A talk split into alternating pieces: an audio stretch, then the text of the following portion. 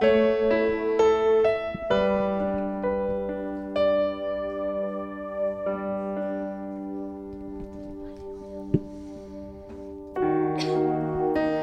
nous ne doutons pas, Seigneur, de ta force et de ta puissance, Seigneur, et encore moins de ta présence, Seigneur, à nos côtés, Seigneur. Seigneur, nous ne doutons pas, Seigneur.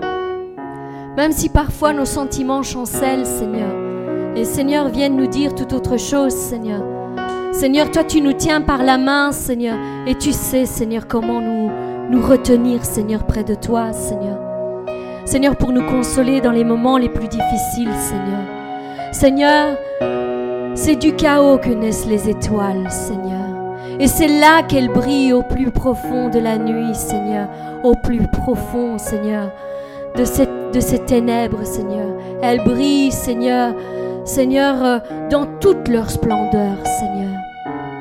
Tu dis dans ta parole que la terre était dans le chaos et dans le vide, et qu'il y avait des ténèbres à la surface de l'abîme. Et l'Esprit de Dieu se mouvait au-dessus des eaux. Et Dieu dit que la lumière soit. Et la lumière fut, Seigneur. Et la lumière fut, Seigneur.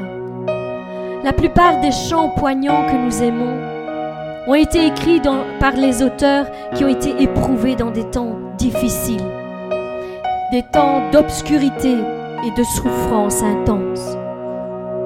Des événements douloureux sont nées les paroles de cantiques les plus puissants, comme Entre tes mains je m'abandonne, tel que je suis sans rien à moi, Seigneur je m'abandonne à toi, ou même Grâce infinie. Jésus lui-même endura un temps d'agonie jusqu'à transpirer des grumeaux de sang. Il vécut des temps de profonde détresse et de tristesse et d'angoisse dans le jardin de Gethsemane, qui veut dire le pressoir à huile. C'est dans ce lieu pressé par l'épreuve et l'appel de la croix qui se profilait à l'horizon qu'il prit la pleine décision d'accomplir non pas sa volonté, mais celle de son Père.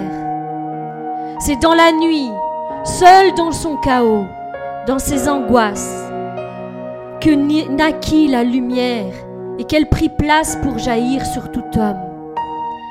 Parfois il en est de même pour nous.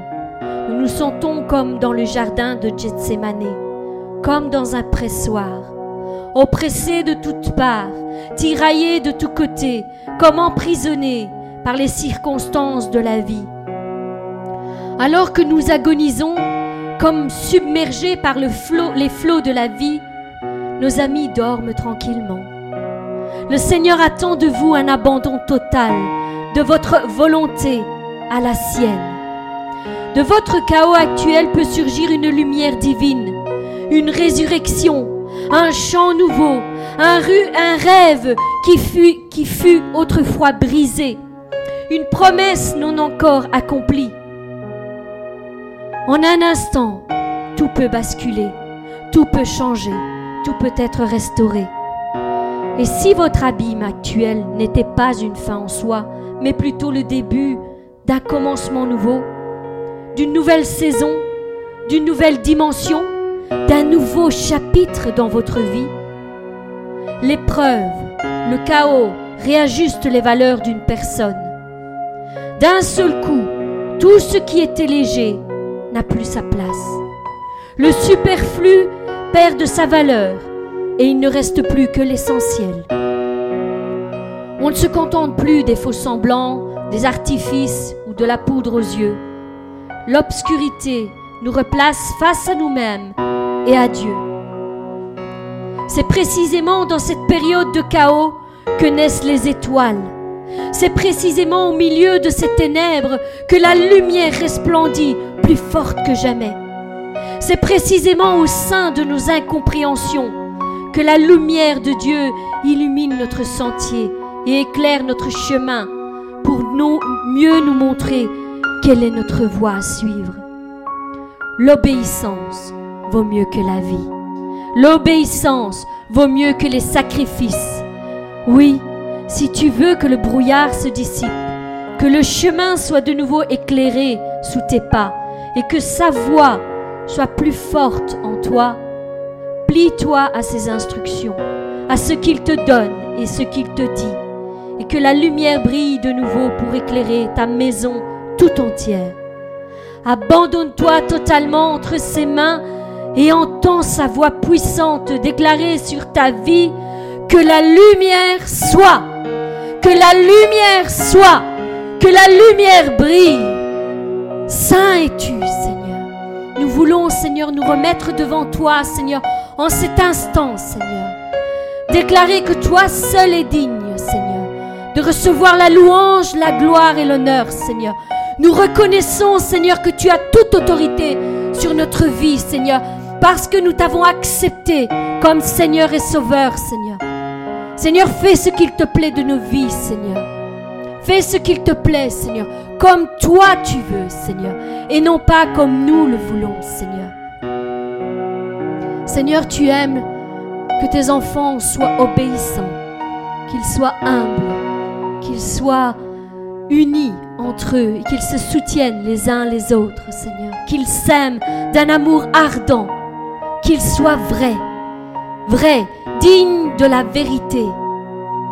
Oui, Seigneur, c'est ce que nous voulons être aussi, Seigneur. Prends ce que nous sommes, Seigneur. Seigneur, prends ce que nous sommes. C'est ce que nous voulons, Seigneur, encore déclarer, Seigneur, aujourd'hui. Seigneur, prends ce que je suis.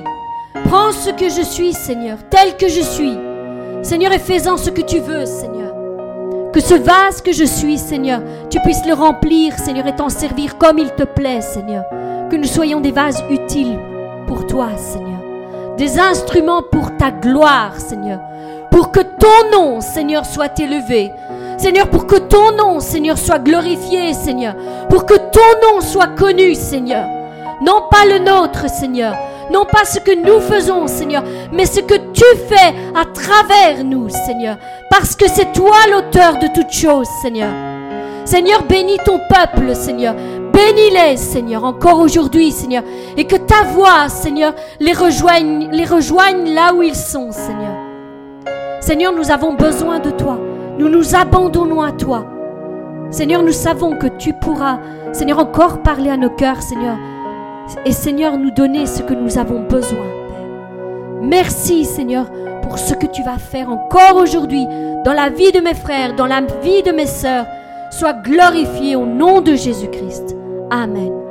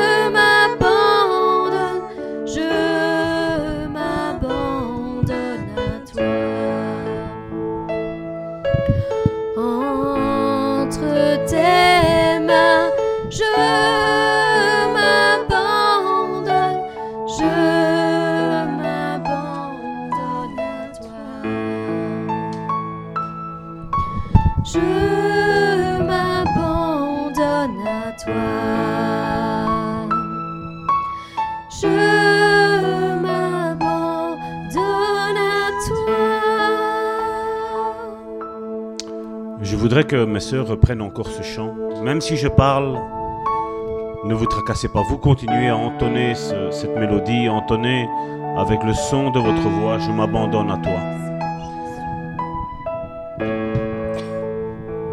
Il y a tant de fois des choses, comme je le disais la semaine dernière, où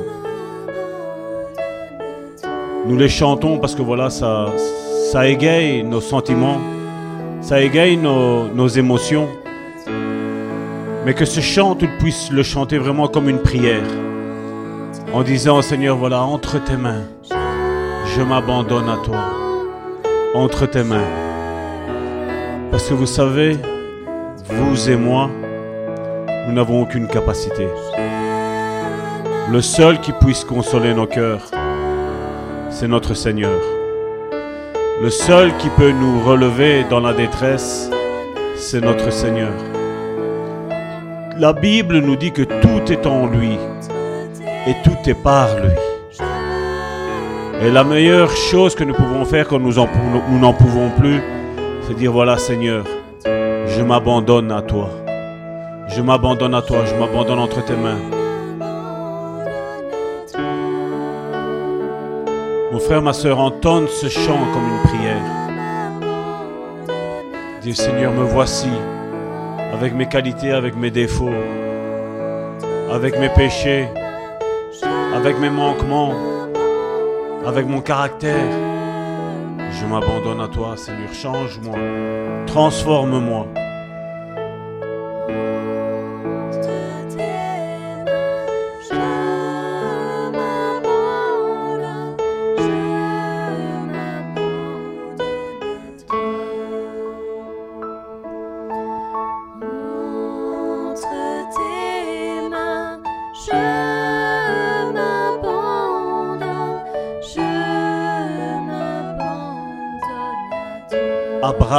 A abandonné son sacrifice, son holocauste, Isaac, sur l'autel. Dieu appelle quelqu'un à porter cet Isaac sur l'autel, à l'immoler. Quelque chose qui prend la place de Dieu.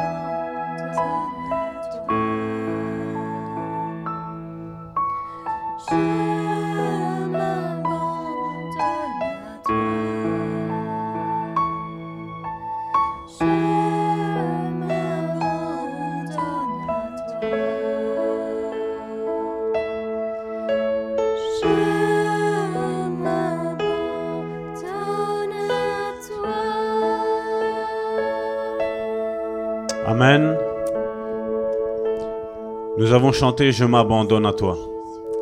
Et si nous nous abandonnons à l'Éternel, nous n'avons plus rien à prendre. Comme cet holocauste, nous avons mis cet holocauste-là. Il y a peut-être une difficulté, il y a un problème, il y a un mépris, il y a une, arrogance que quelqu'un a vis-à-vis de nous. Tu le mets sur l'autel, tu le brûles et tu t'en vas. Dieu sait ce qu'il a à faire. Dieu est Dieu. Dieu n'est pas un homme. Dieu est Dieu. Amen. Laissons-lui faire son job. d'être Dieu. Nous ne sommes que de pauvres êtres humains. Soyez bénis. Je voudrais demander à une de mes sœurs de prier pour le message.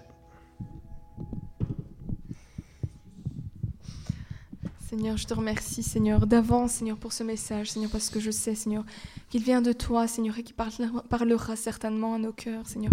Je te demande, Seigneur, de guider notre pasteur, Seigneur, et que vraiment, Seigneur, euh, ta pensée, Seigneur, euh, puisse euh, traverser, Seigneur, et parler et sortir de sa bouche, Seigneur. Je dis merci pour tout, Jésus. Amen. Amen. Soyez bénis. Donc, comme le monde aime à regarder, maintenant il n'y a plus que ça, aime à regarder les séries, ben, nous, nous sommes dans notre série de, sur le découragement. C'est le troisième volet. Et nous allons voir donc, pour vraiment comprendre euh, cette source de découragement, euh, comment on est le découragement, comment on surmonte un découragement, comment on s'en sort d'un découragement. Ben, bien entendu, il nous faut avoir toutes ces séries au complète. Nous sommes à la troisième. Donc sur Internet, sur euh, www.lebonsamaritaineno.com, euh, il y a déjà les deux premières qui sont présentes. Il y aura celle-ci qui sera mise en ligne cette semaine-ci aussi. Donc nous allons voir aujourd'hui un petit peu la source du découragement. Parce que comme je l'ai dit euh, auparavant, nous avons cette mentalité dans nos milieux chrétiens où nous disons que en tant que chrétien, on ne peut pas être découragé. On ne peut pas faire de burn-out, on ne peut pas faire de dépression, mais euh, la Bible nous dit tout à fait le contraire. Et donc c'est pour ça que, comme je dis, ce qui est important, ce n'est pas ce que moi, Salvatore, je dis, mais le plus important est ce que Dieu dit dans sa parole. Et nous allons pour ce faire euh, prendre euh, deux passages. Le premier se trouve dans 1 roi chapitre 19 du verset 1er jusqu'au verset 10. Donc 1 roi chapitre 19 du verset 1er au verset 10. Et puis nous allons prendre Éphésiens, chapitre 6, du verset 10 au verset 15. Nous, dans une deuxième partie, nous allons approfondir un petit peu ce chapitre d'Éphésiens, ces versets. Donc je répète, 1 roi chapitre 19 de 1 à 10 et Éphésiens chapitre 6 du verset 10 à 15. Voici la parole du Seigneur. Achab rapporta à Jézabel tout ce qu'avait fait Élie et comment il avait tué par l'épée tous les prophètes. Je répète, Achab rapporta à Jézabel tout ce qu'avait fait Élie et comment il avait tué par l'épée tous les prophètes. Jézabel envoya un messager à Élie pour lui dire, en d'autres termes, elle lui envoya une lettre, Jézabel, pour lui dire que les dieux me traitent dans toute leur rigueur si, et je tiens à préciser ça, si, parce qu'aujourd'hui nous allons parler aussi de cette parole si. Si demain, à cette heure, je ne fais de ta vie ce que tu as fait de la vie de chacun d'eux. Jézabel était remplie d'amour, n'est-ce pas, pour euh, ses prophètes à elle. Hein? Je ferme la parenthèse. Élie, voyant cela, se leva et s'en alla pour sauver sa vie. Point. On va revenir là-dessus. Il arriva à Barsheba, qui appartient à Judas, et il, y laissa, son serviteur. Pour lui, il alla dans le désert, où, après une journée de marche, il s'assit sous un genêt et demanda la mort, en disant, C'est assez, maintenant éternel. Prends mon âme, car je ne suis pas meilleur que mes pères. Il se coucha et s'endormit sous un genêt. Et voici un ange le toucha et lui dit, Lève-toi, mange. Il regarda, il y avait à son chevet un gâteau cuit sur des pierres chauffées et une cruche d'eau. Il mangea et but, puis se recoucha. Il a la tête dure, dit. L'ange de l'Éternel vint une seconde fois, le toucha et dit, Lève-toi, mange, car le chemin est trop long pour toi. Il se leva, mangea et but, et avec la force que lui donna cette nourriture, il marcha quarante jours et quarante nuits jusqu'à la montagne de Dieu à Horeb.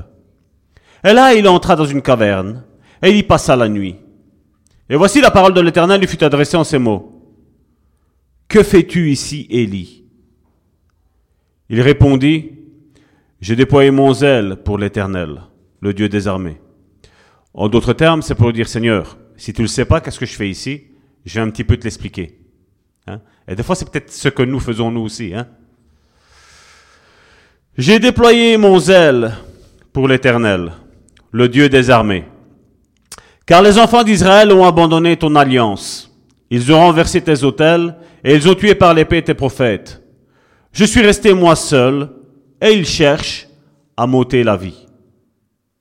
Donc, au cas où tu ne le sais pas, Dieu, voilà ce que j'ai fait pour toi. Voilà ce que les autres sont en train de faire. Et voilà ce que je veux moi.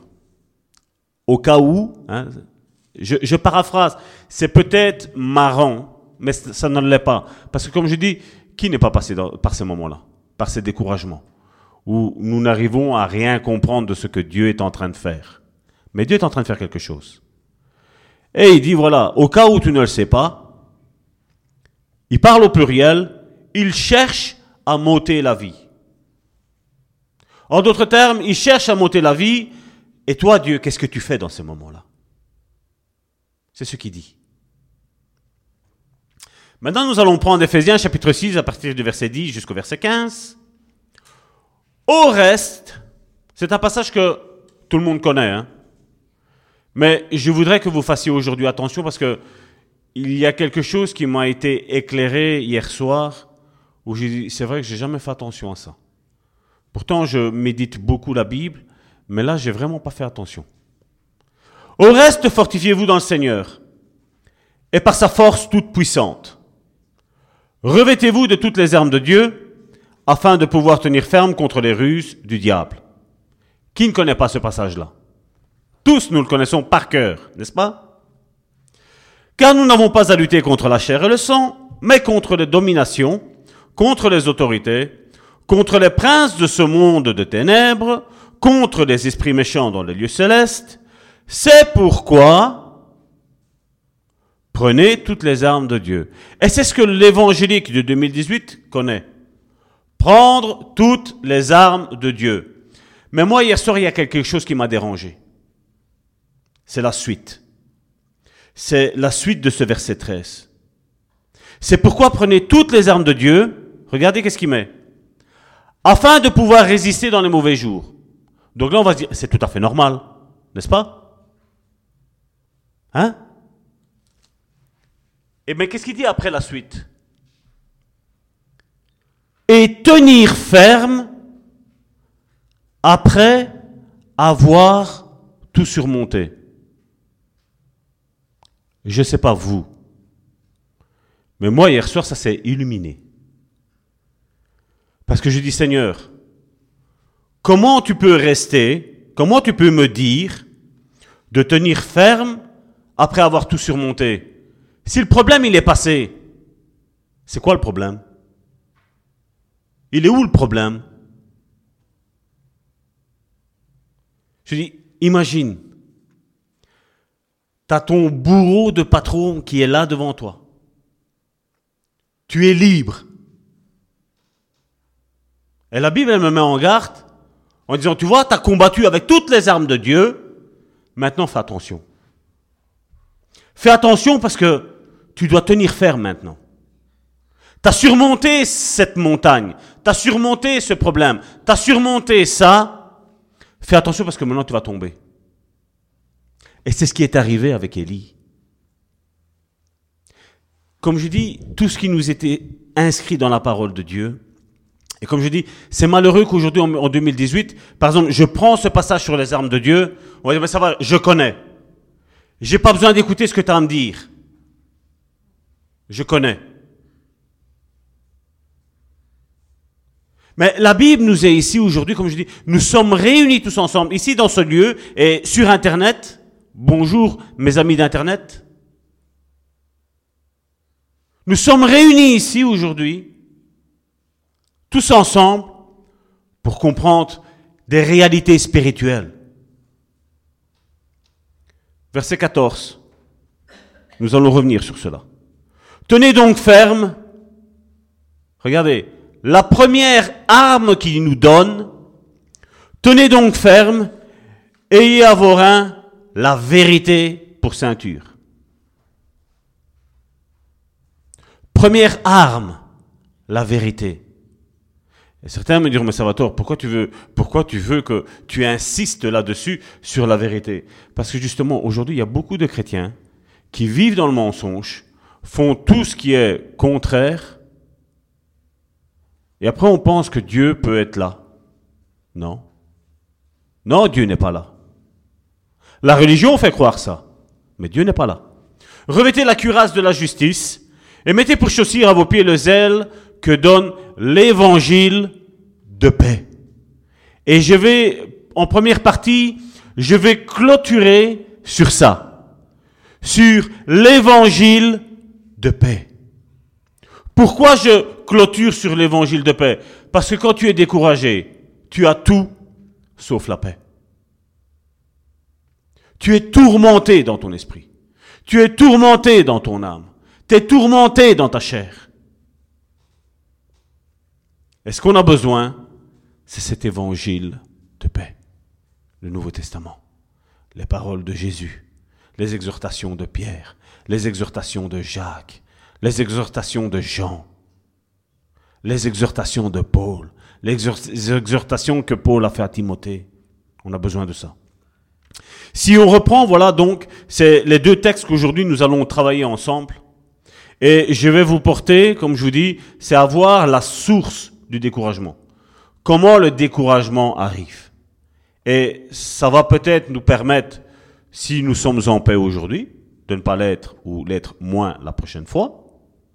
Mais si nous sommes dans la tourmente, c'est d'analyser, chacun, comme je dis, chacun analyse sa vie, comme la Bible dit, que chacun s'examine soi-même. Il n'y a pas besoin que je vienne examiner la vie de mon frère ou de ma sœur, savoir qu'est-ce qui va, qu'est-ce qui ne va pas, qu'est-ce qu'il fait, qu'est-ce qu'il ne fait pas. Il n'y a pas besoin de ça. Il n'y a pas besoin. La Bible me dit que chacun s'examine soi-même. Et une des conclusions que nous avions faites des deux premiers épisodes, c'est ne nous croyons jamais, jamais trop fort. Parce que la chute est au coin de la rue. Certains vont me dire, mais Salvatore, tu nous maudis. Non, je ne maudis pas. C'est ce qui est arrivé à Élie. Élie, comme je l'ai dit précédemment, surtout dans la première, dans euh, étude que j'ai faite, Élie a été, est et sera un grand homme de Dieu. Et je ne suis pas là pour pointer les erreurs d'Élie. Je suis là à pointer ce qu'il a fait afin que nous, aujourd'hui, nous ne commettions plus les mêmes erreurs que eux. Parce que la Bible nous dit que tout ce que eux ont fait, c'est pour notre instruction. Et donc nous devons analyser concrètement, sans critique, et regarder ce que ce qu'ils ont fait, leurs manquements, afin que nous, dans le jour des problèmes, nous sachions comment résoudre ce problème-là. Vous savez, il y aura toujours quelqu'un qui sera là pour vous aider. Toujours. Surtout dans cette église, le bon samaritain. Toujours. Mais comme je dis toujours aussi, nous ne sommes pas là non plus pour faire les choses à la place des personnes. Parce que comme je dis, si une personne est ici et qui est adultère, et que la prédication est faite contre l'adultère, c'est sûr et certain que ça va pas lui plaire le message, n'est-ce pas? C'est sûr et certain qu'on va me dire, mais Salvatore, tu es en train de juger. Je ne juge pas. Je suis en train d'expliquer qu'il y a un problème et qu'il y a des solutions pour résoudre ces problèmes. Comme aujourd'hui, je dis toujours, il y a une solution au découragement. Il y a une solution pour tout problème. Ça, c'est l'évangile de paix. C'est ça que Jésus est venu nous donner. Regardez, nous allons voir dans 1 roi chapitre 18, verset 13. C'est, si mes souvenirs euh, sont bons, c'est Abdias qui parle là. 1 roi chapitre 18, verset 13. N'a-t-on pas dit à mon Seigneur ce que j'ai fait quand Jézabel tua les prophètes de l'Éternel? J'ai caché cent prophètes de l'Éternel. cinquante par cinquante dans une caverne, et je les ai nourris de pain et d'eau. Alors qu'Élie, Élie avait vu ce que Dieu avait fait. Élie a préparé un holocauste. Élie s'est retrouvé face à tous ses prophètes en face de lui. Chacun, nous connaissons l'histoire, a, présenté un holocauste à son Dieu. Nous savons que Élie lui-même a repris le peuple d'Israël en disant, jusqu'à quand cocherez-vous à gauche ou à droite? Il dit, si c'est Baal qui est Dieu, servez-le. Mais si c'est Dieu, servez Dieu. Mais arrêtez d'aller à gauche et arrêtez d'aller à droite. Prenez une direction. Prenez une directive pour vos vies. Il savait tout ça. Élie, nous, nous lisons ce qu'Élie a fait comme miracle. Mais Élie, lui, l'a vu avec les yeux. Je ne sais pas comment toi tu serais, si tu serais en train de, de préparer un holocauste, hein, face à tous les détracteurs qu'il y a aujourd'hui, que ce soit dans le monde païen, que ce soit dans le monde évangélique, et que tu vois avec tes yeux le feu descendre. Je ne sais pas vous, mais moi je serais hyper heureux, hyper. Parce que Dieu a répondu à ma prière. Dieu a répondu à mon holocauste. Normalement, tu devrais t'attendre à tout, sauf à tomber en dépression. Sauf à tomber dans ce découragement. Mais Élie est tombé dedans. Et nous devons essayer de chercher aujourd'hui cette source, creuser. Qu'est-ce qui est arrivé que Élie est tombé comme ça? Quand on lit cette histoire d'Élie avant le processus de sa maladie ou de ce découragement qui est diagnostiqué, ben, on voit qu'il y a juste un simple problème. C'est que Madame Jézabel écrit à Élie, envoie son coursier lui donner une lettre. Le, problème n'est pas la démarche de Jézabel, mais la lettre qu'Élie a reçu est cette goutte qui a fait déborder le vase. On sait, la Bible, nous, nous l'avons lu tantôt, Élie, en lisant cette lettre, il s'est dit, voilà, Jézabel, tous mes collègues, prophètes, tous un par un sont morts. Elle les a tués. Et lui, dit, voilà, il ne reste que moi. Je suis seul. Quel privilège, hein Il n'y a que moi qui connais Dieu, personne d'autre. N'est-ce pas? Quel privilège. Hein? Mais regardez un petit peu, nous allons lire ici encore une fois, dans Nombre, chapitre, chapitre 21, Nombre, chapitre 21, à partir du verset 4 jusqu'au verset 9. Nombre chapitre 21 du verset 4 au verset 9. Il y a une histoire ici qui nous est relatée pour vous montrer comment le découragement, l'impatience peut sévir quiconque. Quiconque. Ils, pardon.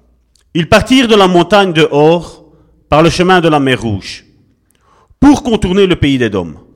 Donc là, il fallait savoir que le peuple d'Israël avait demandé aux Édomites de pouvoir traverser Édom afin d'aller plus vite là où il devait aller. Et le roi de Édom a dit non.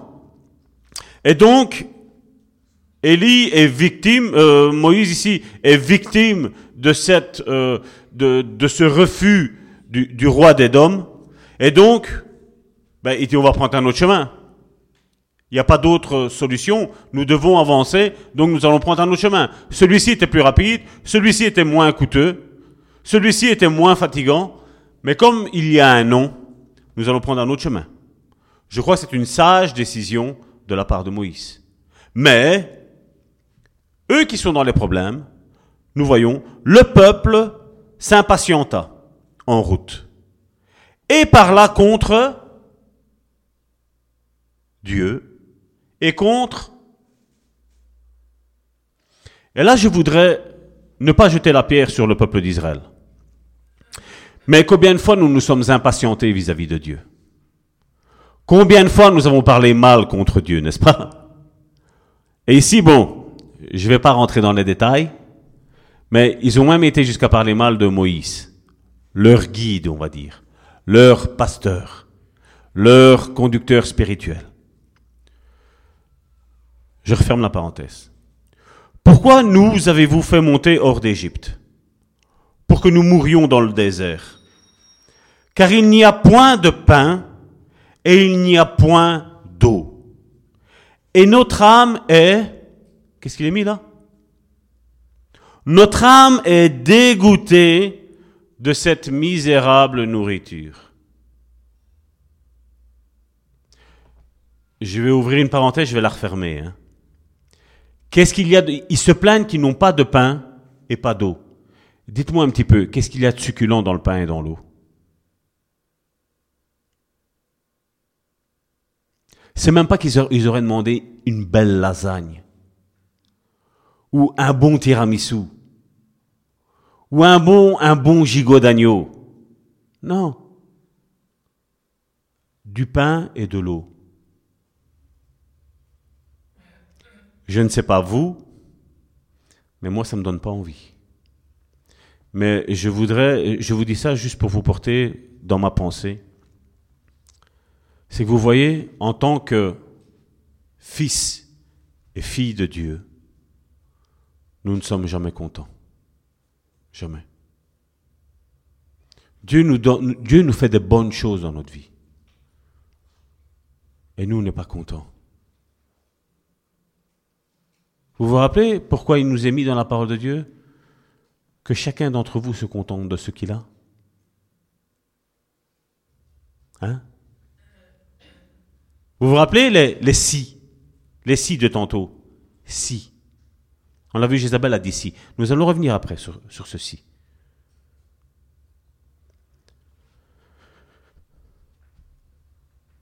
Notre âme est dégoûtée de cette misérable nourriture.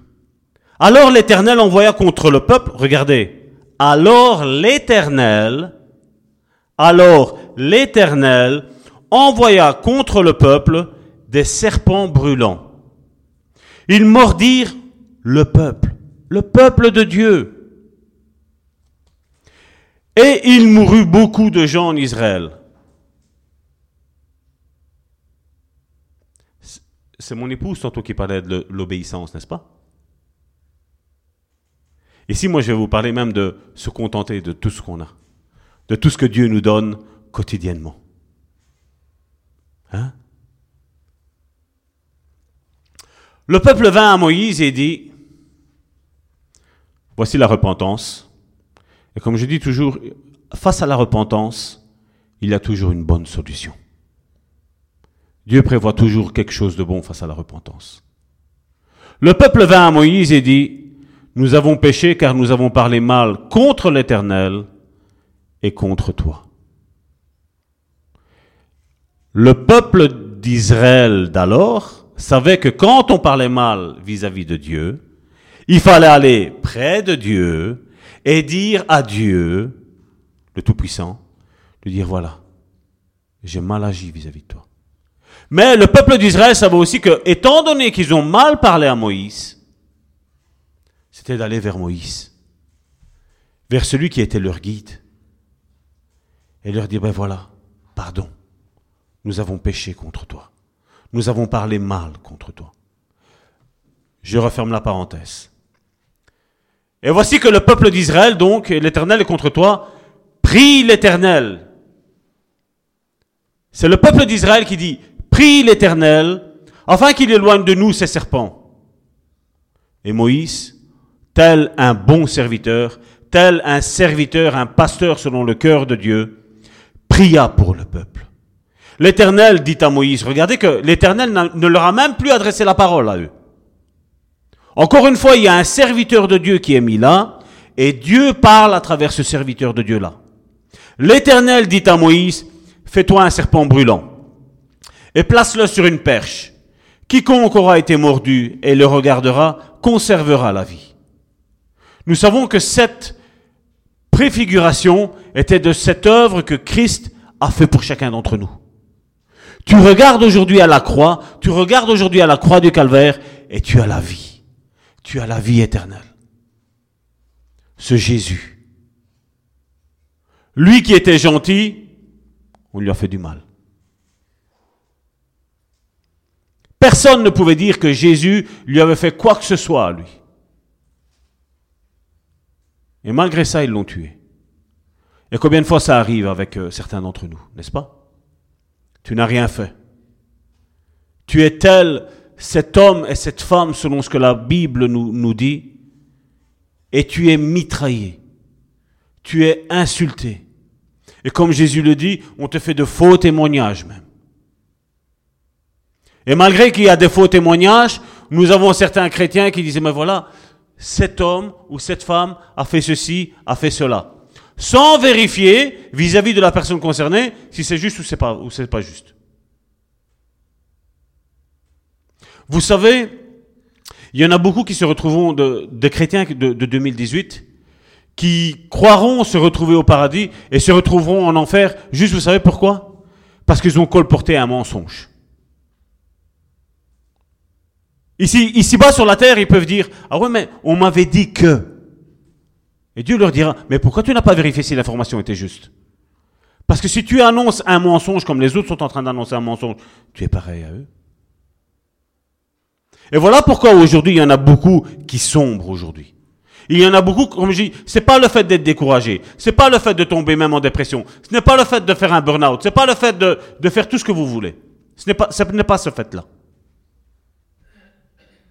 C'est pas de ça que je veux parler. Ce que je veux parler, c'est que nous avons des personnes aujourd'hui que ça fait 20, 30, 40 ans qu'ils étaient dans l'église, même à servir le Seigneur et à l'abandonner. En tant que chrétien, la dernière chose que toi et moi nous devrions penser, vous savez c'est quoi? C'est abandonner l'éternel. Comme je dis toujours, je n'aime pas regarder en arrière. Je n'aime pas. Mais quand je vois d'où je viens, il n'y a rien. Rien qui m'attire. Rien. Même si la vie ici-bas, elle est combattue en tant que chrétien, elle est encore plus combattue, c'est vrai. Mais rien ne me donne envie de retourner en arrière. Rien du tout. Plus aucune attache. L'Éternel dit à Moïse, fais-toi un serpent brûlant, brûlant et place-le sur une perche. Et quiconque aura été mordu le regardera, conservera la vie. Moïse fit un serpent d'airain et le plaça sur une perche. Et quiconque avait été mordu par un serpent et regardait le serpent d'airain, qu'est-ce qu'il est mis? Qu'est-ce qu'il est mis? Conservait la vie.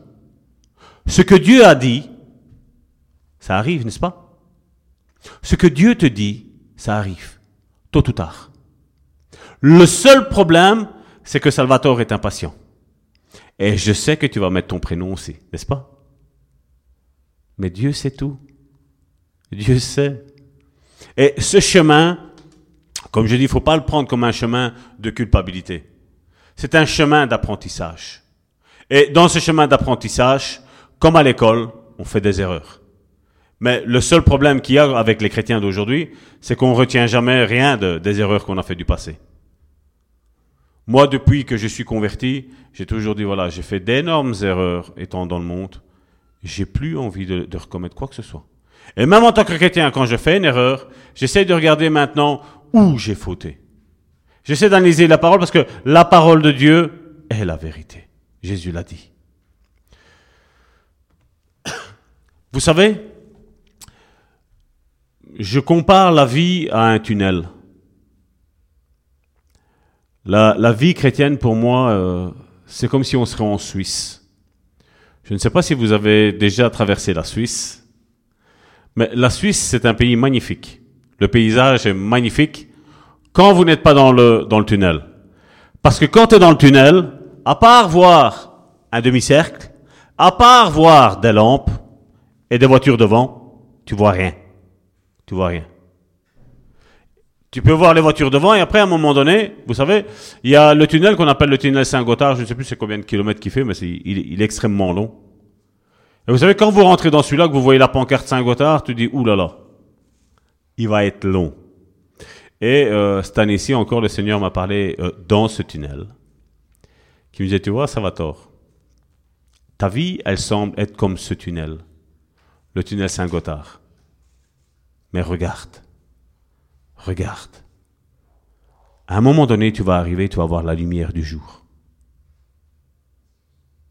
effectivement, donc nous sommes rentrés sains et saufs, et nous avons passé ce tunnel Saint-Gothard. Et comme je disais, la vie, c'est, pour moi, la vie chrétienne, c'est comme la Suisse.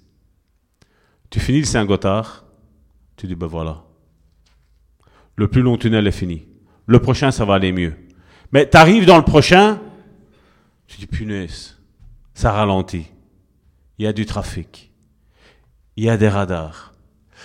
Il y a des panneaux 60. Tu passes là, tu dis, ben voilà, ça va. Tu roules 4-5 km à un autre tunnel. Et Dieu me parlait. Il me dit, tu vois, Salvatore, la vie chrétienne, c'est ça. Tu vois, je t'ai fait admirer un petit peu tout le paysage, ces cascades, ces fontaines, la, la neige au-dessus, des cols. Mais regarde, il y a encore un autre tunnel qui est là. Et gloire à Dieu, à un moment donné, tu arrives en France.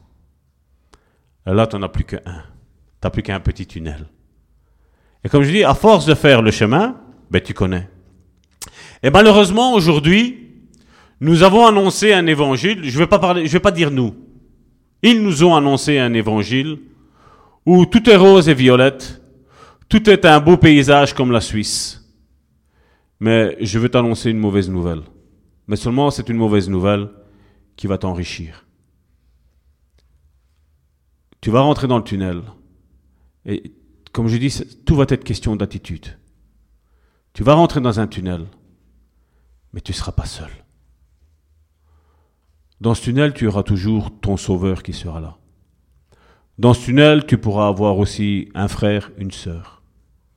Mais à un moment donné, et ça je, je, je vous le dis parce que je sais que c'est comme ça, c'est comme ça que Dieu a fait avec moi, et je sais que c'est comme ça que Dieu fait avec tout le monde. Il y a certains tunnels où tu ne les passeras même pas avec ta voiture. Tu auras l'impression que tu vas les passer à pied. Ils vont être longs, mais très longs tu vas être fatigué.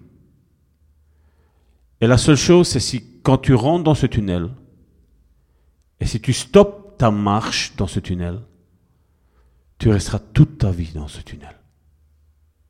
Et si par malheur tu fais un demi-tour, c'est comme si le tunnel qui est là où tu es va se rallonger même derrière toi. Ce sera un tunnel sans fin. Et donc toi et moi, nous n'avons plus que un seul choix c'est aller de l'avant. Aller de l'avant. Et peut-être que dans ce tunnel, un frère ou une sœur qui passe la même chose que toi sera là près de toi. Peut-être ce frère et cette sœur va, va peut-être être un bâton pour toi. Peut-être ce frère ou cette sœur sera peut-être comme une chaise roulante pour toi. Peut-être ce frère et cette sœur sera peut-être comme une tribune pour toi. Je sais que ce message n'est pas éloquent. Ce message n'attire pas les foules. Mais comme je dis, tu peux tourner en rond. Tourner toutes les églises que tu veux. Mais tu verras, comme le peuple d'Israël, 40 ans dans le désert, ils ont tourné en rond. Et aujourd'hui, il y en a beaucoup qui tournent comme ça aussi. Ils tournent en rond. C'est malheureux. Mais comme je dis, quand tu donnes des vérités, vous savez, il y avait une personne qui était ici, et euh, elle avait des difficultés. Et elle me dit, écoute Salvatore, euh, voilà telle difficulté. Et j'ai pris, je lui ai dit, euh, ma sœur,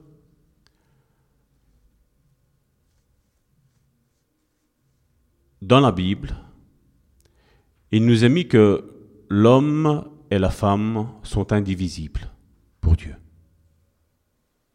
Donc si maintenant la situation est que vous êtes séparés, je dis ça, c'est pas le plan de Dieu. Le plan de Dieu est que toi et lui, vous soyez ensemble.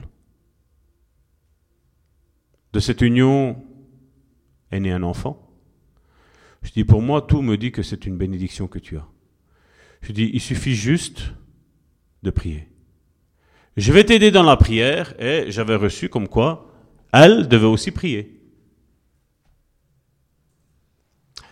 Mais alors, cette personne-là a commencé à regarder aux circonstances de la vie. À peine son mari l'avait laissé, qui était déjà avec quelqu'un d'autre. Et alors, cette femme vient me dit, Salvatore, il est avec quelqu'un d'autre. Il dit, c'est pas grave. Je dis, prions. Prions. C'est passé deux semaines. Salvatore, il n'est toujours pas revenu. Je dis, c'est pas grave. Je sais ce que tu vis. Je, je comprends ton sentiment. Ouais, mais Salvatore, euh, il est avec quelqu'un et je le connais. Et deux semaines avec quelqu'un, à un moment donné, ben, il va craquer. Ben, je dis, il suffit de prier pour, pour pas qu'il craque. Je dis, parce que je dis, c'est ton, c'est ton époux.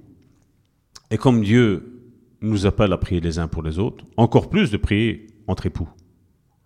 Je dis, Dieu sait que c'est ton mari. Je lui ai pris l'exemple de Sarah avec Abraham. Quand Sarah a été euh, donnée en mariage euh, au roi, ben, la Bible nous dit que le roi n'a pas su toucher à Sarah. Et je lui ai donné cet exemple-là. Je dis, toi, prie dans ce sens-là. Je dis, maintenant, Dieu sait que ça c'est écrit. Mais je ne sais pas parce que c'est écrit que tu ne dois pas prier. Tu dois montrer à Dieu que tu tiens à ton mari. Mais chaque semaine, il y avait quelque chose qui venait se rajouter. Chaque jour, il y avait quelque chose qui venait se rajouter. Jusqu'à quand cette personne-là a été découragée et a tout abandonné? J'avais dit à cette personne-là, je suis sûr et certain de moi. Dieu veut que vous soyez ensemble. Mais toi, tu as ta part à faire. Moi, je peux prier, mais seulement je ne suis pas son mari. C'est toi le mari. C'est toi l'épouse de cette personne-là. Et puis, ben, on abandonne tout. Parce qu'on dit, ben voilà, Dieu ne répond pas. Mais si on ne persévère pas dans les problèmes, elle a fait comme je vous ai dit dans le tunnel. Elle a avancé dans le tunnel, et à un moment donné, c'est je fais demi-tour. Le problème, c'est que tu es raison dans, dans ce chemin. Parce qu'il y a un chemin, c'est un tunnel. Dans un tunnel, vous savez, il y a des issues de secours. Mais tu restes quand même dans ce, dans ce tunnel. Tu es, à un moment donné, pour toi sortir de ce tunnel, tu devras reprendre le chemin que tu dois, tu dois, tu dois utiliser. Et c'est la même chose avec nos vies chrétiennes. Il y a des choses, il y a des tunnels que nous passons. Des fois, comme je dis, c'est entre époux. Des fois, c'est avec les enfants. Des fois, c'est avec le patron. Des fois, c'est avec un membre de l'église. Des fois, c'est collègues, amis, euh, parents, famille. Mais toi et moi, nous n'avons pas le droit à rester sur place. Toi et moi, nous avons un seul but, c'est marcher. Marcher. Et comme je dis, il y a, il y a trois attitudes. Il y a la personne qui va dire, ben voilà, je suis dans un tunnel. Elle voit le tunnel. Et on est tétanisé par ce tunnel et c'est tout. Il y a la deuxième personne qui dit, ben voilà, il y a le tunnel, mais regarde, dans le fond, il y a la lumière. Et il y a le troisième, c'est comme Salvatore, ça. C'est je me dis, ben voilà la vie. Il y a ce tunnel. Il y a cette lumière au fond de ce tunnel. Mais je sais une chose, c'est que plus tard, il y aura un autre tunnel. Et ça, qu'on croit en Dieu ou qu'on ne croit pas en Dieu, la vie est faite de tunnels. La vie est faite de, de, chemins où il n'y a aucune échappatoire. Tu dois passer par là. C'est, tu sais pas faire demi-tour. Si tu fais demi-tour, c'est un crash. Ça va être un frontal qu'il va y avoir. Et donc, toi et moi, nous n'avons, nous n'avons pas d'autre perspective que d'aller de l'avant. D'aller de l'avant. Je voudrais aussi aujourd'hui mentionner les sources qu'il peut y avoir de découragement. Et là, nous allons partir, nous allons pas le prendre, mais bon, vous connaissez l'histoire, c'est le livre de Job. Nous avons Job, cette histoire qui nous démontre comment un tunnel peut accabler un homme. Job, le, premier tunnel qu'il a eu, c'est sa femme. Vous vous rappelez sa femme? Renie ton Dieu, meurs et meurs. Oh, la femme de Job, c'était une femme exceptionnelle. Elle avait de sages conseils, n'est-ce pas? Renie ton Dieu et meurs. Le deuxième tunnel qu'il a dû passer, Job, c'est le diable. Vous vous rappelez quand le diable s'est présenté devant Dieu? Il t'aime parce que tu l'as béni, mais retire-lui tout ce que tu lui as donné. Il va te renier en face. Puis nous avons les trois mousquetaires, ces trois amis, le troisième tunnel.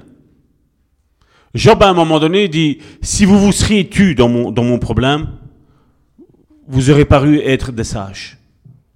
Et combien des fois même dans les conseils, des fois il vaut mieux des fois même se taire et ne rien dire, ne pas ouvrir la bouche. Mais l'homme est un orgueilleux qui veut absolument avoir une solution, avoir tout le temps une solution à un problème, et des fois il suffit juste de se taire. Et Job le dit. Et le quatrième tunnel, je crois que c'est le plus terrible que Job a dû passer, c'est où lui maudit même le jour de sa naissance. Vous voyez la source de découragement jusqu'où ce qu'elle peut aller? En d'autres termes, il ne demande pas la mort. Mais en d'autres termes, il demande de ne jamais être né.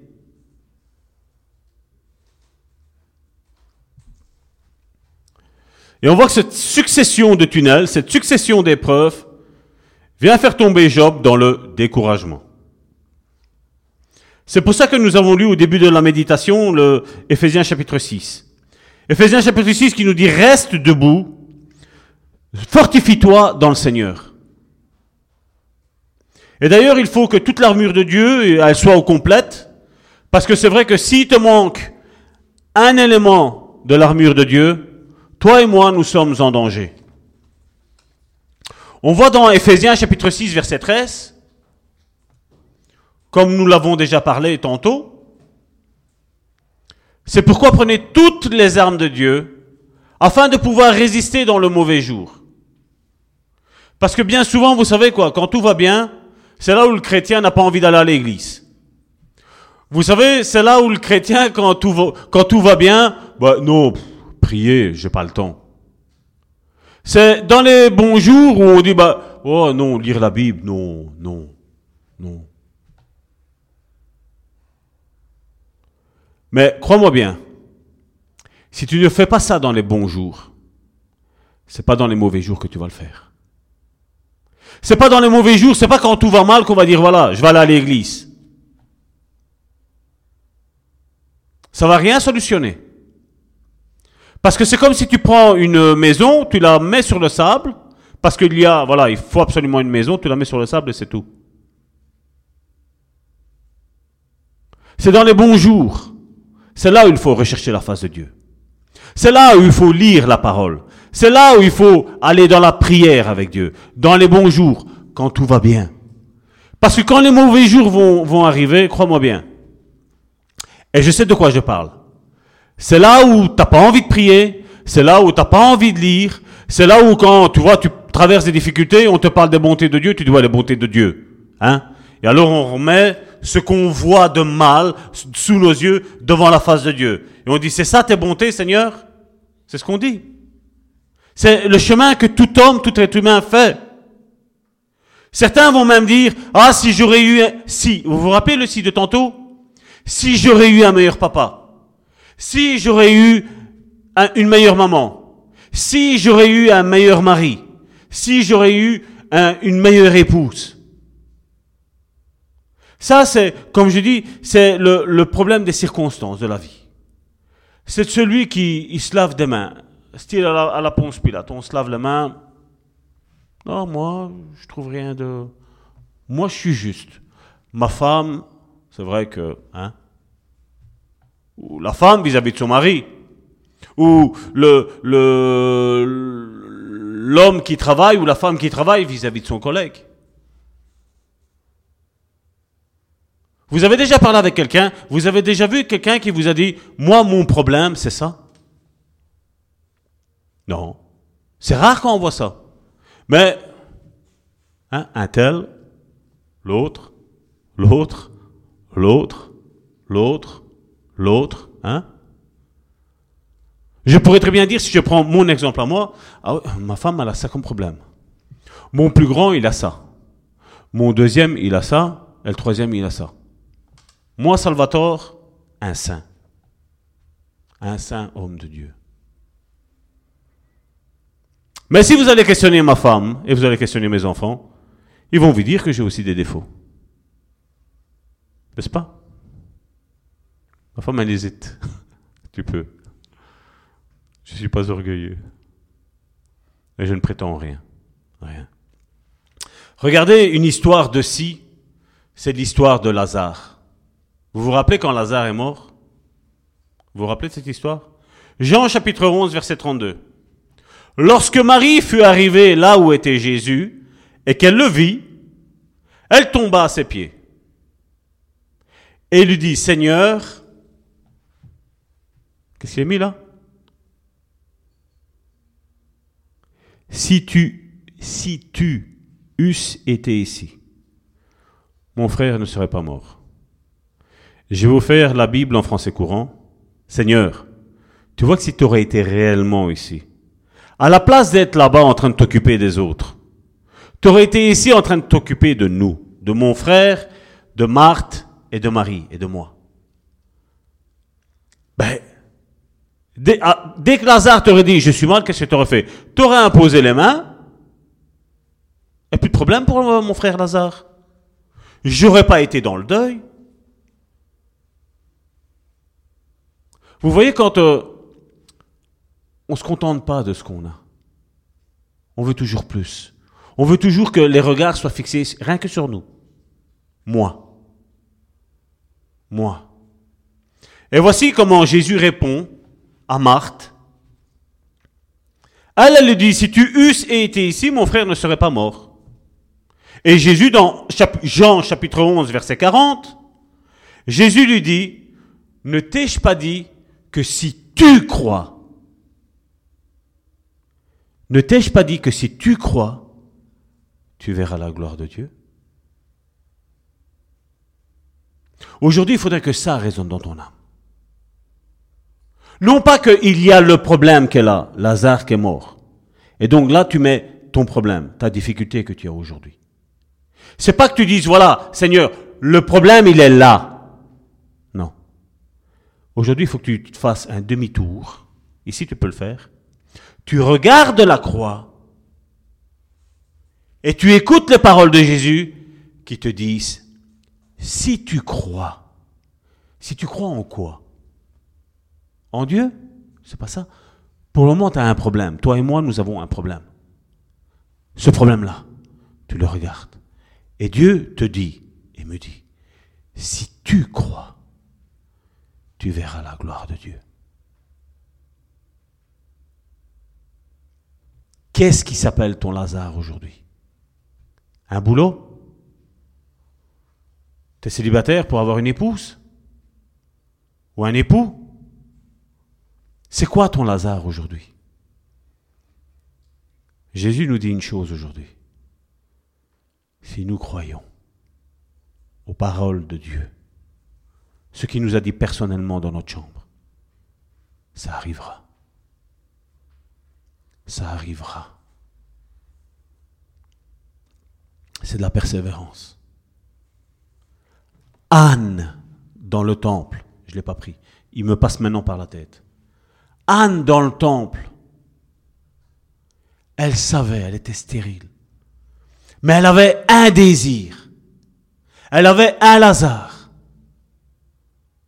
Avoir un enfant. Et c'est même pas avoir un enfant pour elle. Qu'est-ce qu'elle a dit?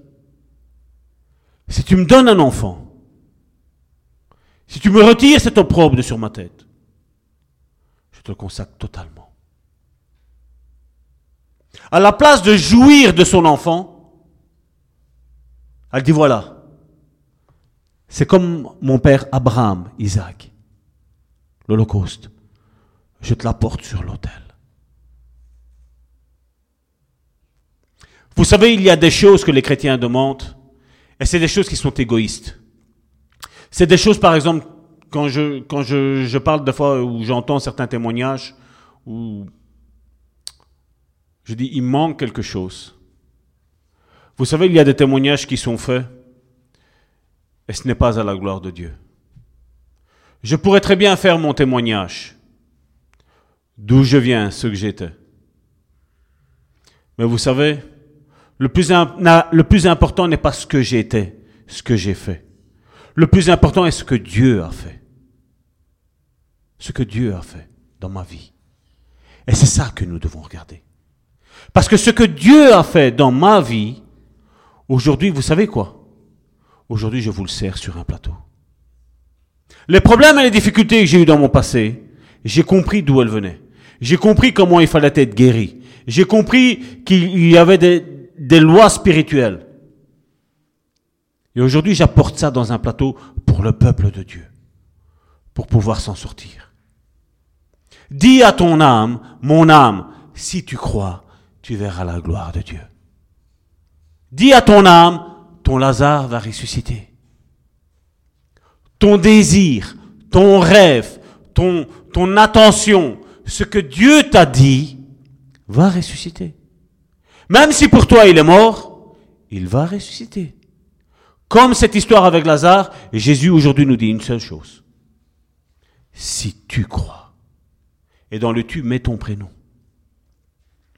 Si moi, Salvatore, je crois, je verrai la gloire de Dieu. Je la verrai. Et il en sera ainsi au nom de Jésus. L'erreur d'Élie se trouve dans un passage. C'est dans voilà, dans 1 roi chapitre 19 verset 3. Élie, voyant cela, se leva et s'en alla. 1 roi chapitre 19 verset 3. Élie, voyant cela, se leva et s'en alla pour sauver sa vie. Il arriva à Beersheba, qui appartient à Judas, et il y laissa son serviteur. En d'autres termes, pour paraphraser, Élie, voyant cela, se leva et s'en alla pour sauver sa vie. Qu'est-ce qu'il y avait comme problème? Il avait peur. La peur l'a fait sombrer dans un découragement. Et combien de nos peurs nous font sombrer dans le découragement? Les temps de crise que nous vivons aujourd'hui. Si je ne mets pas d'argent de côté, qu'est-ce qui va arriver quand ça va aller mal? Mais nous avons confiance en Dieu. Hein. si je ne fais pas ça, comment ça va aller demain? Et on voit que cette peur a envahi Élie. Cette peur a paralysé tous les exploits de Dieu. Cette, peur a même fait oublier à Élie tous les exploits que Dieu avait fait dans sa vie. Et combien de fois nous sommes dans, nous, nous passons par là? C'est pour ça qu'il y a un merveilleux chant français qui dit compte les bienfaits de Dieu, non? Je voudrais que tu fasses une introspection de ta vie. Donc que tu rentres en toi-même et que tu commences à, réaliser toutes les bonnes choses que Dieu a fait dans ta vie. Moi, je suis certain d'une chose. C'est que à tout le monde, Dieu a fait au moins une chose. À tout le monde.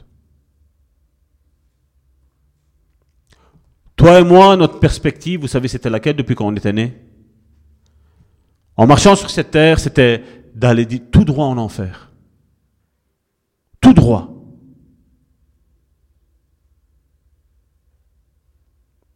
Et Dieu a dit non.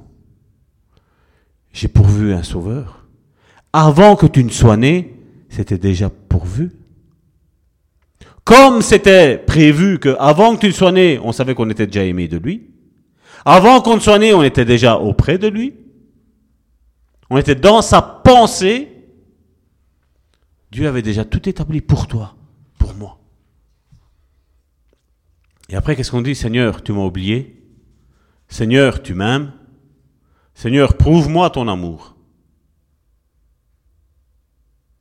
Dieu est Dieu.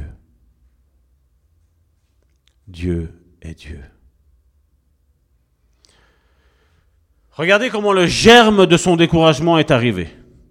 Regardez comment le germe de la fausse analyse de la situation présente a fait chavirer Élie dans, des mauvaises pensées. Regardez. 1 roi chapitre 18 verset 22.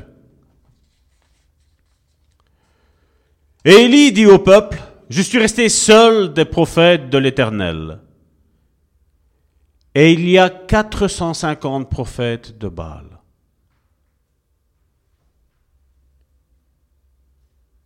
Et là, je voudrais que on se mette un petit peu à la place d'Élie hein, dans, sa situation.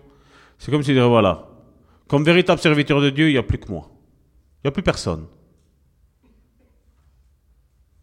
Et là, il y a toute une tribu qui veulent qu'une chose, c'est ma peau.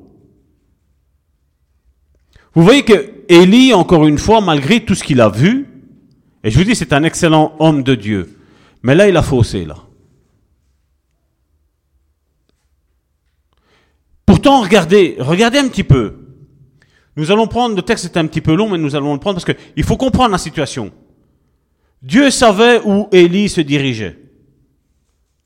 Dieu n'a pas été surpris qu'Élie tombe dans ce découragement. Et regardez, 1 roi chapitre 19 à partir du verset 9, 1 roi chapitre 19 à partir du verset 9 jusqu'au verset 21.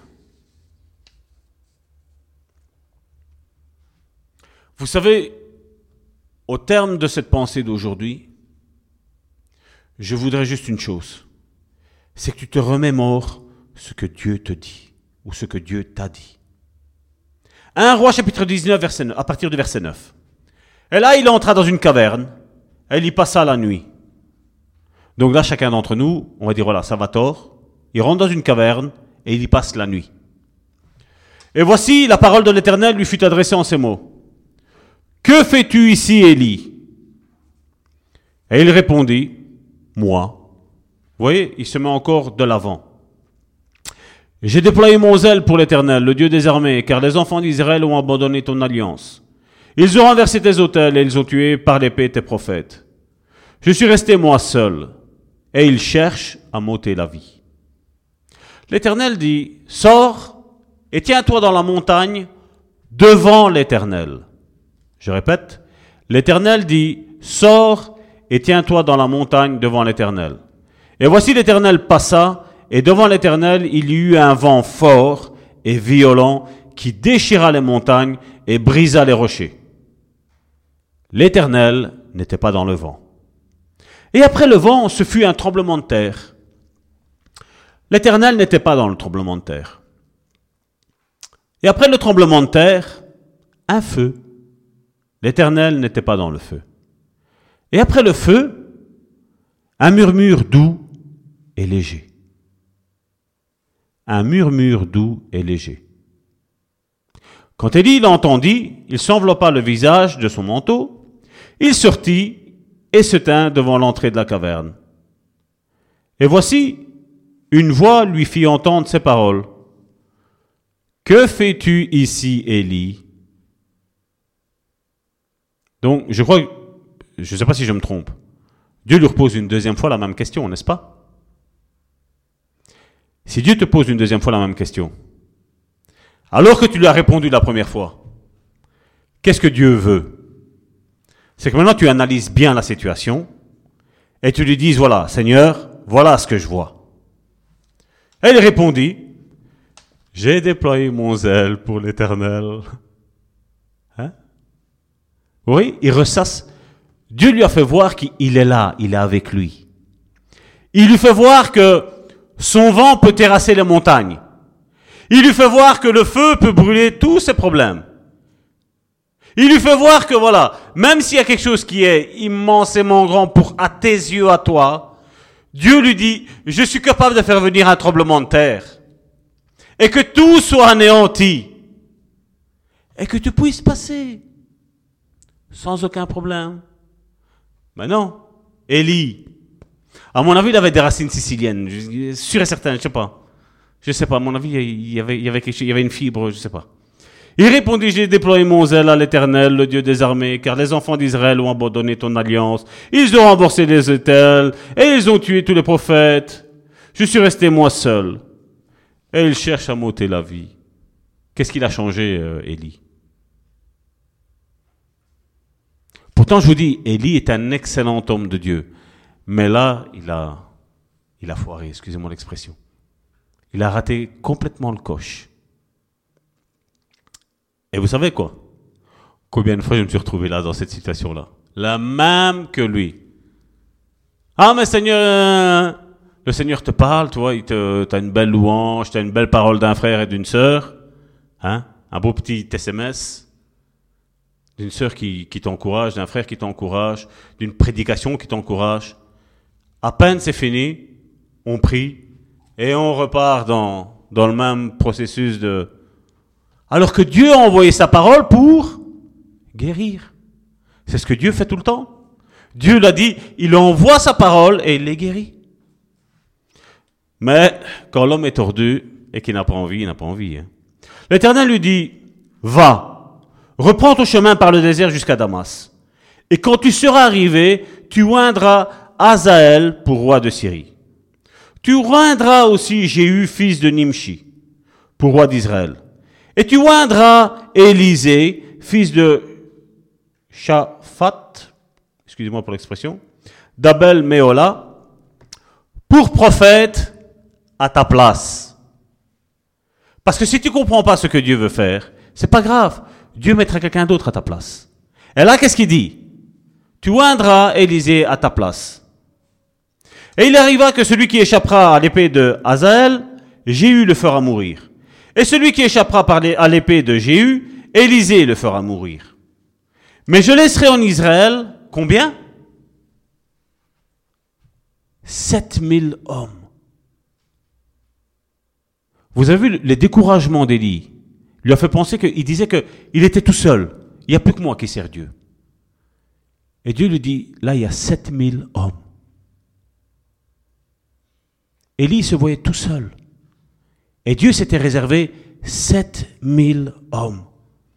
Tous ceux qui n'ont point fléchi les genoux devant Baal et dont la bouche ne l'a pas baisé. Vous imaginez? Vous voyez comment les problèmes des fois nous focalisent sur une pensée et Dieu veut nous focaliser sur autre chose. Et nous, nous sommes focalisés sur le tunnel. N'est-ce pas? Certains sont comme dans ce tunnel et voilà, il n'y a que ce tunnel. Ils voient même pas la sortie qu'il va y avoir après. Ils voient, même pas à imaginer qu'il puisse y avoir une lumière au bout du tunnel. Mais je vous le dis, la vie chrétienne, c'est comme la Suisse. Il y a un tunnel, tu vas en ressortir. On doit juste faire attention aux accidents. Juste ça. Il faut être vigilant. Élie partit de là, elle trouva Élisée, fils de Shaphat, qui le labourait. Il y avait devant lui douze paires de bœufs, et il était le douzième homme. Regardez ici. Élie s'approcha de lui, et il, jeta sur lui son manteau. Je dis, mets-toi un petit peu à la place d'Élisée. T'imagines que tu es à ton travail, il y a quelqu'un qui vient, il prend son son manteau, et il te le balance. Toi et moi, comment on, réagirait Tu lui reprends? Et tu lui lances, n'est-ce pas? N'est-ce pas? Mais là, on trouve un Élysée, le futur remplaçant de d'Élie, qui est là. Il y a cette scène-là. Il sent ce manteau, ce manteau qui le touche. Élisée quitta ses bœufs. Vous voyez l'attitude du chrétien, comment il doit être? Le problème, c'est quoi? À mon avis, il était comme Salvatore quand il travaille. Seigneur, là, c'est des bœufs. Vous imaginez que Salvatore, c'est comme il disait. Il y a les bœufs. Alors tu dis, tu vas accepter le Seigneur Jésus dans ta vie? Au bœuf Le bœuf qui fait me. Ah Seigneur, tu m'as mis ici, qu'est-ce que je fais? Élisée ressentait l'appel de Dieu. Et là, il voyait ses vaches, euh, il laboure la terre, avec sa pelle, sa fourche, avec je ne sais pas qu'est-ce qu'il avait à ce moment-là, mais il était là, la Bible nous dit qu'il était en train de travailler. Mais lui, Élisée, ne se focalise plus sur son travail. Là, Élisée sent le manteau de d'Élie qui le touche. Il sent qu'il y a quelque chose de spécial dans ce manteau, qui est l'onction, qui représente l'onction. Élisée quitte ses bœufs, courut après Élie et dit, Laisse-moi embrasser mon père et ma mère, et je te suivrai. Et lui lui répondit, Va et reviens, car pense à ce que je t'ai fait. Après s'être éloigné d'Élie, il revint prendre une paire de bœufs qu'il offrit en sacrifice avec l'attelage des bœufs. Euh, euh, voilà, il offrit un sacrifice avec l'attelage des bœufs. Il fit cuire leur chair et la donna à manger au peuple. Puis il se leva, suivit Élie et fut à son service. Vous avez vu comment Élisée avait un problème. Son appel n'était pas de labourer le champ. Son appel n'était pas de s'occuper des bœufs. Son appel était de devenir prophète. Et durant ce processus, Élisée lui a fait des choses différentes qu'Élie.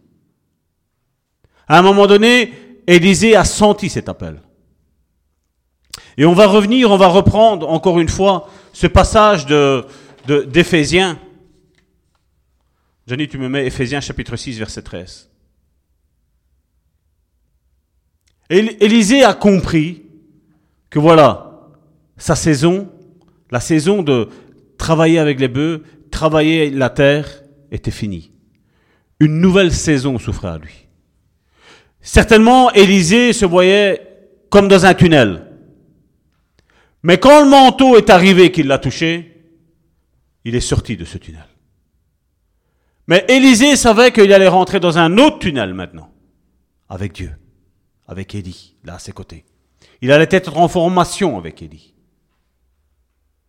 Et malheureusement, le, mal de, de notre christianisme d'aujourd'hui, c'est qu'on pense que la vie est faite euh, de lignes droites, de beaux palmiers, de soleil, jamais de pluie, même pas un nuage. On pense que tout est rose et violette. Éphésiens chapitre 6, verset 13. C'est pourquoi prenez toutes les armes de Dieu, afin de pouvoir résister dans le mauvais jour. Et comme j'ai dit tantôt, et de tenir ferme après avoir tout surmonté. La question que toi et moi aujourd'hui nous devons nous poser, comment après avoir tout surmonté, il peut m'arriver une tuile comme c'est arrivé à Élie?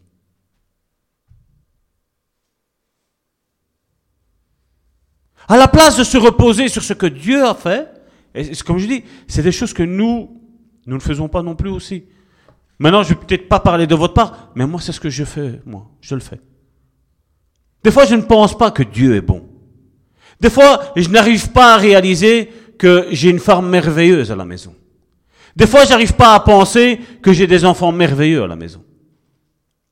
Et des fois, j'arrive même pas à réaliser que j'ai des bons frères et des bonnes sœurs dans l'église. Mais je vais voir le problème. Le micro qui ne va pas. Le piano qui de temps en temps déconne. Hein? Il est temps qu'en en tant que disciples de Dieu, nous nous détournions de tous ces problèmes qu'il y a là. Nous prenions la vie du bon côté. En disant, voilà Seigneur, il y a ce problème dans ma vie aujourd'hui tu vas me donner une échappatoire. Je vais sortir de ce tunnel. Même si aujourd'hui tu ne vois pas la lumière au bout du tunnel, sache que avance, parce que la lumière est là devant toi. Elle n'est pas derrière. C'est comme si tu rentres dans ce tunnel et il y a un volet qui se ferme derrière toi. Et donc, c'est le chemin qui est là devant toi que tu dois prendre. Afin, comme il est mis là, de tenir ferme après avoir tout surmonté.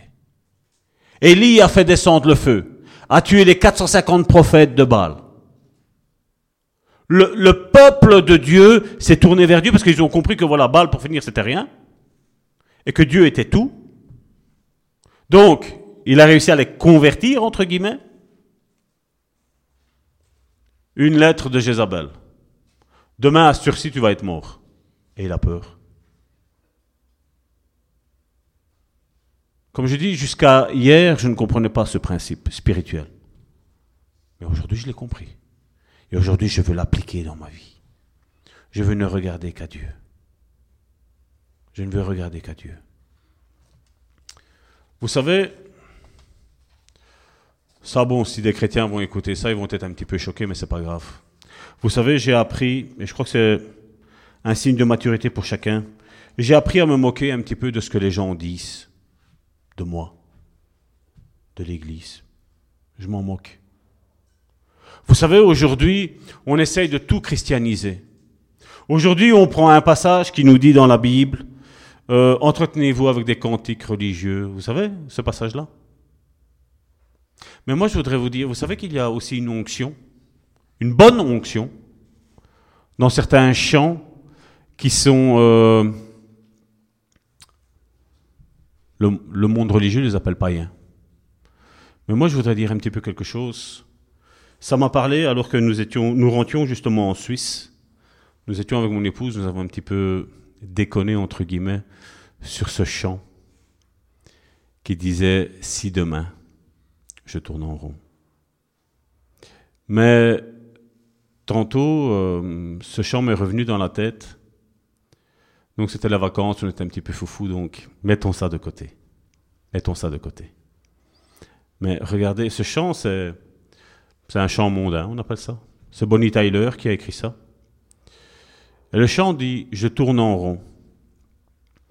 Tu sais que quelquefois je me sens seul et perdu. Est-ce que tu me reviendras? Je tourne en rond. Tu sais que quelquefois je me sens loin de toi? Dis, est-ce que tu te souviendras de moi? Je tourne en rond. Sur la terre entière, je me sens abandonné. Dis, est-ce que tout ça va changer? Je tourne en rond pour habiter ma solitude de mon mieux. Moi qui ne sais qu'être, moi qui ne sais qu'être deux, je tourne en rond sans toi. Tu sais quelquefois j'ai peur de toi. Je tourne en rond sans toi. Tu sais que quelquefois, j'ai peur de moi. Et je disais à Karine tantôt, je dis, ces paroles sont profondes. Parce que c'est vrai que c'est comme je dis, c'est un chant mondain. Certainement, elle a écrit ça pour elle vis-à-vis de son époux, hein, ou de son copain, de son fiancé. De... Mais je dis, spiritualisons un petit peu ce chant. Je me sens seul, je tourne en rond. Certains, c'est vrai, tournent, euh, hein, on tourne. Mais là, je veux dire, avec Dieu, dans, les choses de Dieu. Je me sens seul, je tourne en rond. Des fois, j'ai peur de toi, j'ai peur de moi. Je tourne en rond sans toi. Tu sais, quelquefois, j'ai peur de toi. Je tourne en rond sans toi. Tu sais que quelquefois, j'ai peur de moi. Et j'ai tant besoin de toi. Et j'ai tant besoin de ta voix. Est-ce que nous pourrions dire à Dieu, j'ai besoin d'entendre ta voix? En disant ça aujourd'hui, on peut nous prendre pour des schizophrènes. Mais je sais une chose, Dieu parle. Tout comme Pierre était sur l'eau, en train de marcher, et la Bible nous dit qu'il était en train de marcher, et à un moment donné, il était en train de couler.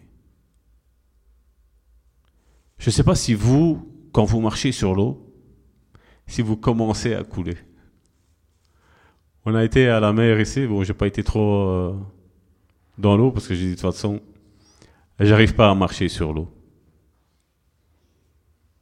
Mais je dis, Pierre était dans des difficultés terribles. Et à un moment donné, vous imaginez Pierre, et on va dire, c'est un petit peu, on va se mettre chacun d'entre nous à cette place-là. Pierre en train de marcher sur l'eau, et Pierre qui commence à couler. Salvatore qui commence à couler. Alors que la Bible nous dit qu'il y avait une tempête. Jésus arrive. Jésus non seulement lui tend la main, mais Jésus lui parle aussi. Et lui dit, Pierre, et là je veux dire, chacun met son prénom, Salvatore, pourquoi as-tu douté? Pourquoi as-tu douté? Et vous vous rappelez tantôt, qu'est-ce que j'avais dit avec euh, Jésus qu'il a dit à Marie Si tu crois, tu verras la gloire de Dieu. C'est ton miracle. Si tu crois en ton miracle, si tu crois en promesses de Dieu, Dieu les accomplira tôt ou tard. Il faut du temps, tunnel. Mais à un moment donné, tu vas sortir de ce tunnel. Tu vas commencer à admirer ces paysages de Suisse, où il y a ces beaux arbres, ces belles montagnes, ces belles cascades. C'est magnifique. Il y a une vie magnifique qui est devant toi. Arrête de regarder à ton passé. Arrête de regarder à toutes les peurs, toutes les angoisses, toutes les frayeurs que tu t'es fait. Regarde devant toi. Parce que le meilleur est devant toi. Et c'est une des raisons pourquoi Dieu nous a mis les yeux devant. Dieu aurait pu très bien faire nous mettre deux yeux devant et deux yeux derrière. Mais Dieu savait déjà, dit, en leur mettant deux yeux devant, à mon avis, il aurait dû nous en mettre rien qu'un ici au milieu, là. Comme un cyclope.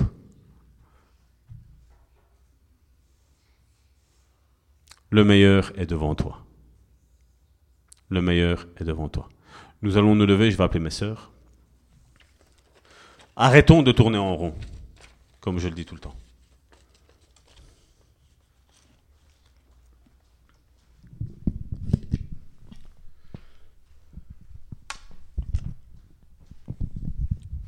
Vous prenez un chant comme vous voulez. Je vais prier, mais dès que vous, dès que vous êtes prête, lancez-vous. Seigneur, je veux te remercier, Seigneur, encore pour euh, mes frères et mes sœurs, Seigneur, qui sont ici présentes, Seigneur. Mais aussi, Seigneur, tous ceux qui nous suivent, Seigneur, en direct, Seigneur, ou en différé, Seigneur. Seigneur, je sais, Seigneur, qu'ils sont nombreux, Seigneur. Je sais que cette série d'études, pour le moment, sur le découragement, Seigneur, nous avons, Seigneur, de, de bons échos, Seigneur. Nous voyons, Seigneur, que vraiment tu nous as encore guidés, Seigneur, par ton Saint-Esprit, Seigneur. Et je sais, Seigneur, qu'à travers cette troisième étude, Seigneur, sur le découragement, Seigneur, tu vas, Seigneur, aider, Seigneur, mes frères et mes sœurs, Seigneur, à voir, Seigneur, la vie, Seigneur, autrement, Seigneur. Seigneur, à, à vraiment, Seigneur, pouvoir jouir, Seigneur, de ce qu'ils ont, Seigneur, aujourd'hui, Seigneur. Qui ne pense pas, Seigneur, à ce qui était derrière, Seigneur. Et qui ne pense pas, Seigneur, à ce qu'il y a devant, Seigneur. Tu nous as demandé, Seigneur, de marcher, Seigneur. De quitter, Seigneur, ce tunnel, Seigneur. Ce tunnel, Seigneur, où c'est vrai, il n'y a aucune issue, Seigneur. Mais, Seigneur, je sais, Seigneur, qu'à travers, Seigneur, la fin de ce tunnel, Seigneur, nous allons pouvoir admirer, Seigneur, toutes tes bontés, Seigneur. Tout ce que tu as créé, Seigneur, magnifique, Seigneur, Seigneur. Et je te remercie, Seigneur, pour la vie, Seigneur, de mes frères et de mes sœurs, Seigneur. Merci, Seigneur, de les avoir créés, Seigneur. Merci, Seigneur, parce qu'ils existent, Seigneur. Merci, Seigneur, parce que tu les as appelés, Seigneur, à te servir, Seigneur. À faire, Seigneur, quelque chose, Seigneur, ici-bas, Seigneur. À ne pas, Seigneur, être, Seigneur, pris au tourment, Seigneur, de cette vie, Seigneur. Mais à marquer, Seigneur, leur génération, Seigneur. Chacun d'entre nous, Seigneur, tu leur as mis, Seigneur, des rêves, Seigneur. Tu leur as mis, Seigneur, des projets, Seigneur. Tu leur as mis, Seigneur, vraiment des dons, Seigneur, en eux, Seigneur. Que chacun d'entre nous, Seigneur, nous puissions, Seigneur, nous aider, Seigneur, les uns les autres, Seigneur, à accomplir, Seigneur, cette vision, Seigneur, merveilleuse, Seigneur. Oui, Seigneur, je sais, Seigneur, que ce que toi tu dis, Seigneur, tu le fais, Seigneur. Et comme tu l'as dit, Seigneur, à Marie, Seigneur, si tu crois, tu verras la gloire de Dieu. Que Seigneur, que chacun, Seigneur, d'entre nous puisse dire, Seigneur, que je crois aujourd'hui, Seigneur, parce que tu le feras, Seigneur. En ton temps, Seigneur, mais tu le feras, Seigneur, parce que tu es Dieu, Seigneur, et que tout appartient, Seigneur. Au nom puissant de Jésus. Amen.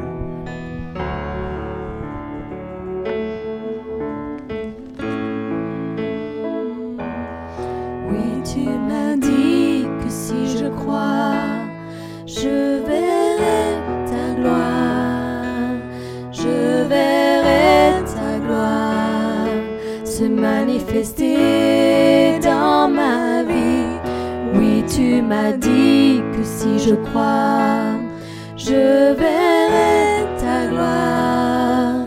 Je verrai ta gloire se manifester dans ma vie.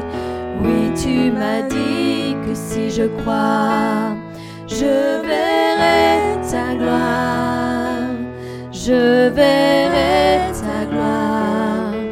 se manifester dans ma vie.